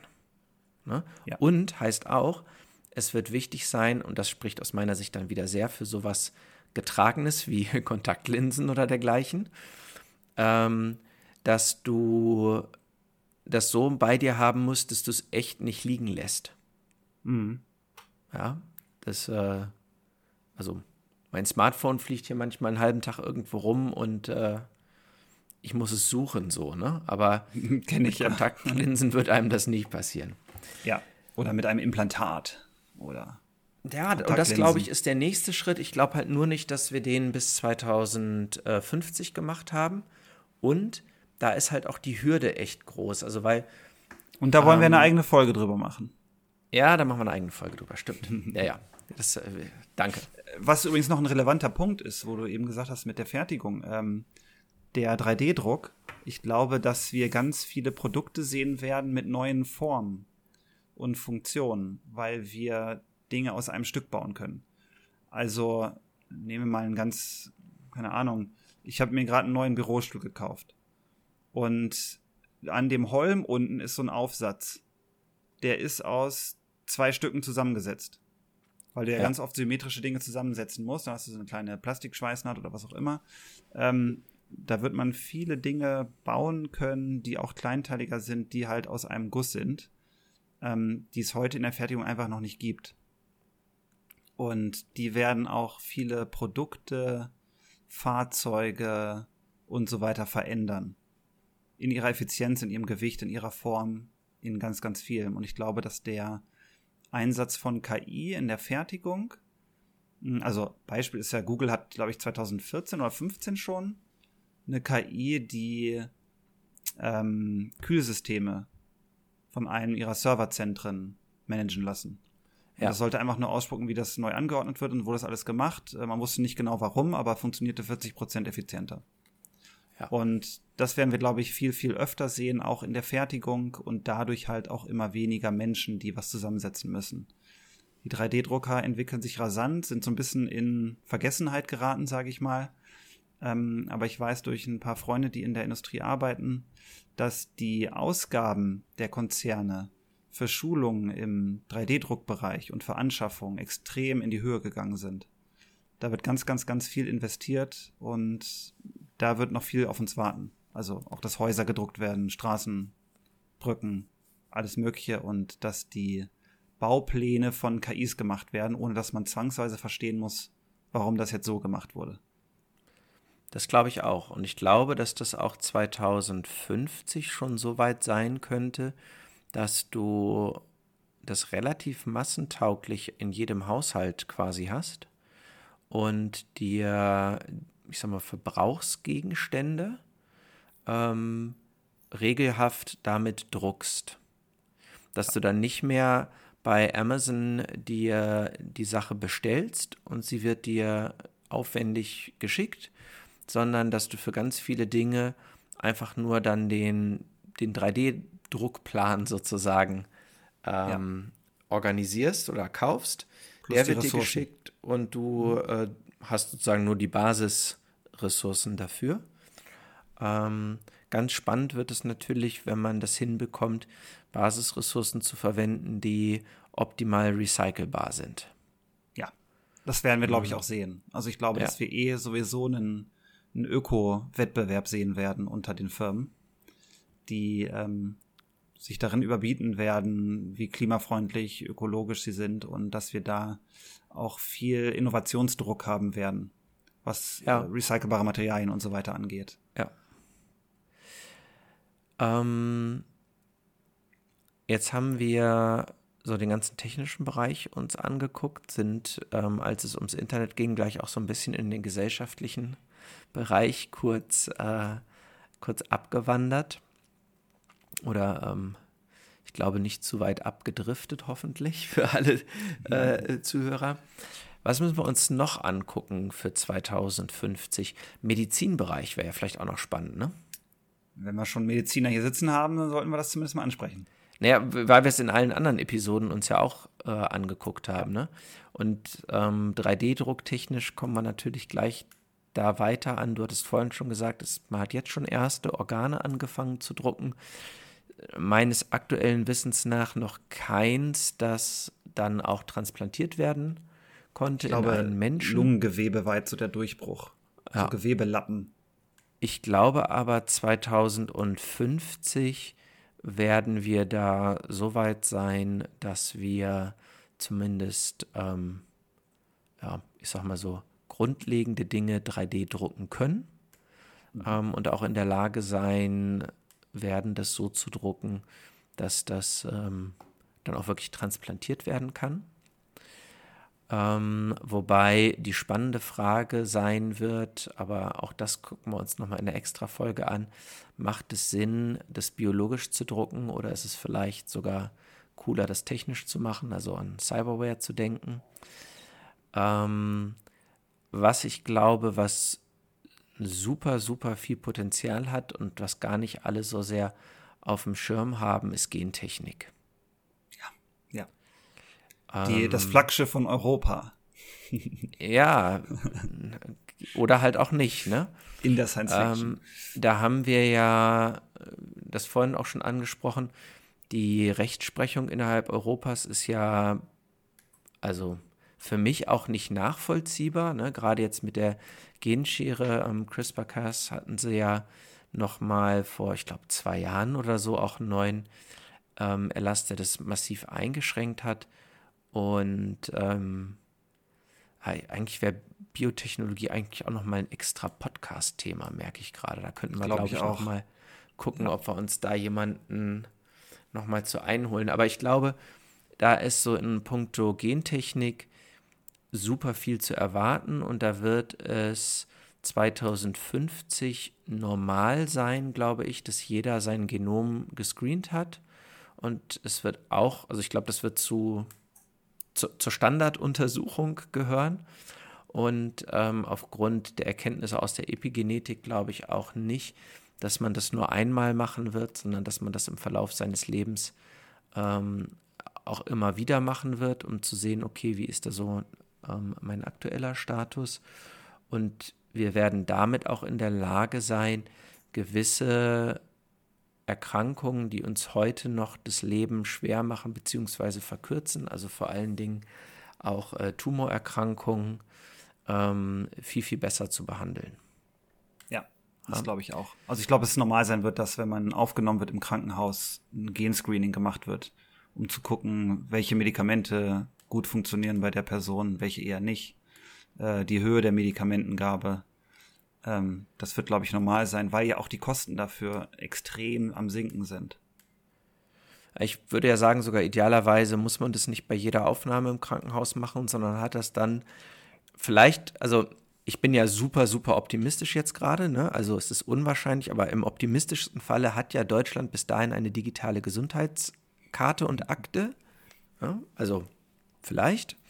Mal schauen. Ähm, und dann kann man sowas da ja auch hinterlegen und muss es nicht bei jeder Aufnahme neu machen. Ne?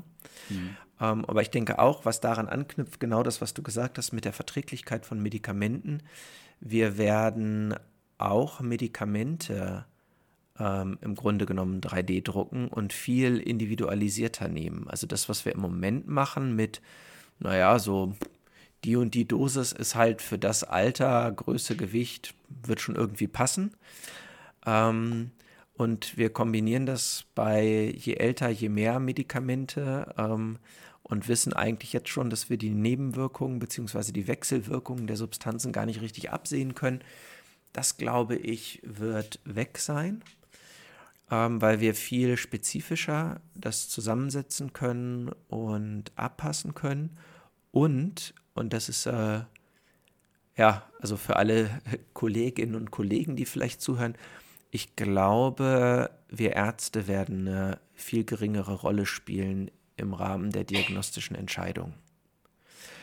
Es ist einfach jetzt schon absehbar, dass Computer und zwar auch Algor also gerade Algorithmen, ohne dass wir jetzt von, schon von einer starken KI reden, ähm, wird einfach besser sein in der diagnostischen Abklärung und Einschätzung als wir Menschen das jemals sein können. Ist sie ja in einigen Bereichen schon, ne? So. Und das wird, glaube ich, 2050 der Standard sein. Und ja, das glaube ich ähm, auch. Was uns, glaube ich, bleibt dann auf der menschlichen Seite, ist das Abwägen und das individuell beraten. Und das, glaube ich, nämlich wird werden Algorithmen nicht in der gleichen Art machen können. Und damit meine ich jetzt nicht individuell beraten, welches Medikament nimmt man, sondern will ich eine Behandlung oder will ich sie vielleicht auch nicht? Ja, was, was sind die Folgen davon für mich? Ähm, macht das Sinn oder macht es keinen Sinn für mich als Individuum betrachtet? Das, glaube ich, sind so Dinge, die werden uns Menschen erhalten bleiben. Bei anderen Dingen so selbst sowas wie Operationen oder dergleichen. Ich würde im Moment nicht so viel Geld drauf verwetten, dass ähm, Operationen 2050 noch von einem Menschen im OP gemacht werden. Glaube ich auch nicht. Also nicht mit der Rate, in der sich auch die Bilderkennung im Videobereich verbessert. Ja. Das ist, äh, also, wenn man sich allein die FSD Beta, die Nummer 10 jetzt von Tesla anschaut, ähm, ja. man kann das ja bei YouTube eingeben und schauen, wie so ein Auto dann durch San Francisco fährt, durch enge Straßen. Ähm, das ist der Hammer. Also wie auf dem Screen schon angezeigt werden, wo eine Person langläuft, wie schnell die geht, ähm, sofort wie die anhält, wie groß die Autos sind, äh, erkennt Zäune, die irgendwie ein bisschen weit rausragen. Ähm, und die FSD Beta 9.3 ist, glaube ich, ja erst ein paar Monate alt. Also es geht rasant. Das ist, der Datenberg wächst und das ist auch eine exponentielle Entwicklung, weil mit der Menge der Daten, die immer krasser wächst, wird es halt auch schneller, wird das Training im Teslas Dojo halt schneller gehen. Ja. Und das zeigt halt, was möglich ist. Und das wird halt im medizinischen Bereich auch so sein, auch für OPs. Da wird es ja darum gehen, keine Ahnung, zwei Gefäße voneinander zu unterscheiden. Oder wenn du einen Tumor von einer, von einem, vom gesunden Webe trennst, dass du nicht das gesunde Webe mit perforierst oder so. Das sind ja so Kleinigkeiten, die ein Arzt noch besser erkennen kann. Ne? Wo fängt das Absolut. eine an, wo hört das andere auf? Ja. Ähm, aber da wird KI auch den Menschen einholen. Weil es da auch nur um Mustererkennung geht am Ende. Die Frage haben wir jetzt ja natürlich noch nicht beantwortet, fällt mir gerade ein. Ähm, 2050 haben wir eine starke KI oder nicht? Nein. Glaube ich nicht. Also ich glaube, wir werden KIs haben, die so komplex sind, dass sie uns sehr gut vorgaukeln können, intelligent zu sein, aber es immer noch nicht sind. Wobei natürlich die, mitgehen ja. die Definition von Intelligenz natürlich auch immer so eine Frage ist. Ne? Also allein in der Psychologie gibt es ja unendlich viele Diskussionen über äh, IQ und EQ und Gewichtung und äh, bis man sich da überhaupt einig ist. Ich glaube, ja. und ich, ich sage das ja immer wieder, ich glaube, dass ähm, Bewusstsein nicht an Intelligenz gekoppelt ist. Ich, ich glaube nicht, dass es eine zwangsweise das andere bedingt. Deswegen glaube ich auch nicht, dass eine KI, die irgendwie einen bestimmten Intelligenzgrad erreicht, automatischen Ich-Bewusstsein entwickeln wird. Das, das, das sehe ich einfach nicht. nicht. Also zumindest in dem, was wir bisher wissen über uns und unser Bewusstsein, ist ja davon auszugehen, dass das zwingend auf einen Körper angewiesen ist. Ja. Und die Erfahrung des Körpers in Abgrenzung zur Umwelt. Ja. Ähm, das, also deswegen glaube ich auch nicht, dass das zwingend damit äh, verbunden ist. Glaube ich auch nicht. Okay, Medizin haben wir nur einen kurzen Ausflug gemacht. Ähm, haben einen ganz spannenden Teil noch verweg, äh, vergessen. Äh, Prävention wird, glaube ich, immer wichtiger werden. Also, ähm, ja. dass da durch die Dinge wie die Wearables und dergleichen wir in der Lage sind, viel, viel früher zu sagen, oh, halt, stopp mal. Ähm, was weiß ich, in den letzten zwei Wochen waren deine Blutzuckerspiegel konstant äh, zu hoch und äh, da muss jetzt schon nachgesteuert werden oder so. Also ich glaube, wir werden in der Lage sein, immer mehr Daten vom Körper aufzunehmen und damit auch immer mehr in der Lage sein, ähm, Hinweise zu geben, bevor Symptome auftreten. Ja, das glaube ich auch. Das glaube ich so. auch. Ja. Ob das dann wirklich die Krankheiten vermeidet, das wiederum glaube ich nicht, weil ich glaube, ganz viele Leute werden sich einfach drüber hinwegsetzen. Aber wir werden die Chance dazu haben. Das glaube ich auch. das ist ja ein, eigentlich Wobei, ein ganz schöner Ausblick. Ja, Info an alle. Die Chance haben wir natürlich auch jetzt schon. Ne? Ja. Nur nicht so genaue Messwerte. Okay, was brauchen wir noch außer Medizin für 250? Was ich glaube, wir sollten angeguckt? zum Schluss noch mal über Raumfahrt sprechen. Das haben wir noch gar nicht. Oh ja, it's a guilty pleasure. Let's have it. Äh, fliegen wir schon durch einen Warpsturm? Ah. Wahrscheinlich eher nicht. Ähm, das weiß ich nicht, das hängt davon ab, ob der Imperator sich uns bis dahin offenbaren wird oder nicht, und da bin ich mir unsicher. Ich, leider nicht, aber er weilt ja schon unter uns. Ähm, ich glaube, dass wir die Anfänge vom Asteroidenbergbau sehen werden. dass es die ersten Projekte von privaten Raumfahrtfirmen geben wird, einen Asteroid einzufangen, zur Erde zu bringen. Das wird eine Sache sein, die viele Jahre dauert. Also, keine Ahnung, zwei Jahre hinfliegen, dem einen Schubs geben und in sechs Jahren kommt er an, so nach dem Motto. Ja. Ähm, wenn die rechtlichen Hürden dafür genommen sind. Das wird natürlich ganz, ganz spannend zu sehen. Ähm, Weltraum ist ja frei, da hat keine Nation irgendwie das äh, was zu sagen, zumindest nicht für die anderen. Ähm, aber ob dann Firma einen Asteroiden in Richtung Erde schmeißen darf und man einfach darauf vertraut, ja, ja, die haben das schon ganz gut berechnet, dass der nicht runterkommt. Ähm, das wird eine spannende Frage, aber ich glaube, dass wir dahin kommen werden dadurch, dass wir anfangen, vorher auf dem Mond Ressourcen abzubauen. Und das wird, glaube ich, so der Startschuss für den Asteroidenbergbau sein, dass man sagt, hey, warte mal, wenn da so riesen Edelmetalllager rumschwirren, die wir uns einfach herholen können, äh, und wir können schon auf dem Mond das abbauen, das heißt, wir haben die Grundtechnologien, um in einer Mikrogravitation zu arbeiten, Ressourcen zu extrahieren, zur Erde zu schicken, dann wird es einfach der nächste logische Schritt sein. Und ich glaube, dass diese privaten Weltraumrennen, die wir gerade sehen, ähm, in die Richtung gehen werden, zwangsweise. Weil einfach so viel Profit und Wachstum liegt. Da könnte ich mir schon vorstellen, dass das, dass das schnell geht. Und der Mars wird, glaube ich, ein bisschen uninteressanter, als man denkt. Also, ich glaube, ja. der ist halt ganz cool, da mal einen Fuß drauf zu setzen, aber da gibt's halt sonst auch nicht so viel, was man wollen könnte. Anders als jetzt die Saturn- und Jupitermonde die deutlich interessanter sein werden, aber noch nicht 2050. Dafür sind die Bedingungen dazu herausfordernd noch. Ne? Ja. Ähm, also beim Mars bin ich ganz bei dir. Ich sehe auch nicht, dass. Äh, ich glaube, der ist ein, ein Riesenhype im Moment und das hat auch seine echt positiven Seiten, weil der so viel. Ah, da, da steckt so viel Erwartung hinter, da steckt so viel Hoffnung drin, ähm, dass das gerade einfach ganz viele Ressourcen und Kräfte mobilisiert und Technik voranbringt in einer begrüßenswerten äh, Art und Weise. Aber ich glaube, letztendlich ist das 2050 nichts, was eine wirkliche Rolle spielen wird für uns als Welt so im Gemeinen. Äh, Asteroidenbergbau glaube ich auch. Das wird man versuchen. Und ich finde genau das, was du gesagt hast, die politische Dimension davon, die ist eigentlich das Allerspannendste, weil wir kein ausreichendes Weltraumrecht haben bisher, um das richtig zu klären. Und das sieht man ja schon jetzt bei SpaceX.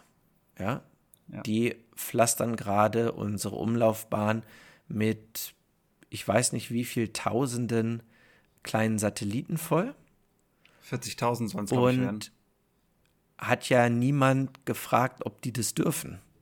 Also doch, die haben irgendwie Startgenehmigungen eingeholt bei einer US-Behörde, aber es ist halt eine US-Behörde und nicht. Aber betroffen ist die ganze Welt. Mhm. So. Und ähm, was passiert, wenn jetzt China sagt, ja, aber wir wollen das auch. Wir schießen die jetzt in die gleiche Umlaufbahn und äh, bauen aber unsere so, dass sie in der Lage sind, die anderen aus dem Weg zu räumen. Ja? ja. Also äh, da muss die Gesellschaft ein Weltraumrecht ähm, entwickeln. Das geht gar nicht anders.